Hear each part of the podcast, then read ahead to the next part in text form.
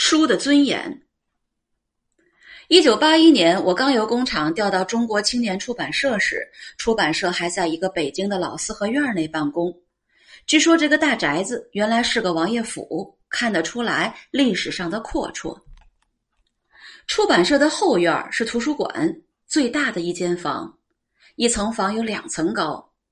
图书馆是我最爱去的地方。今天想读书真方便啊！我那会儿想读书，总有点不那么正大光明的感觉。十几岁时读《红楼梦》，紧张、兴奋加担心。下乡后借本好书，自己把自己反锁在屋中，不吃不喝，看得昏天黑地。在工厂时忙里偷闲泡图书馆，往往一进去就得下班时才能被轰出来。早年读书的经历，导致现在一读书，偷偷摸摸的感觉不由自主的就上来了。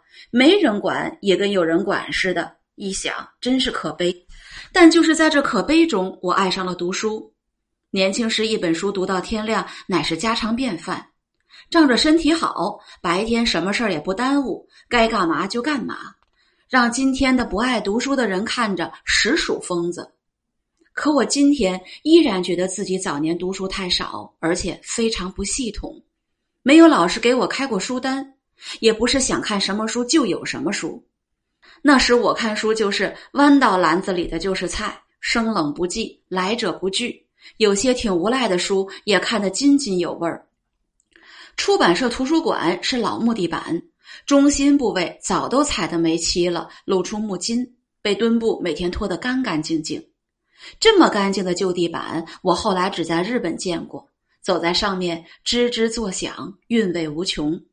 图书馆里有多少人也是没有声响的，即使说话也是低声下气的。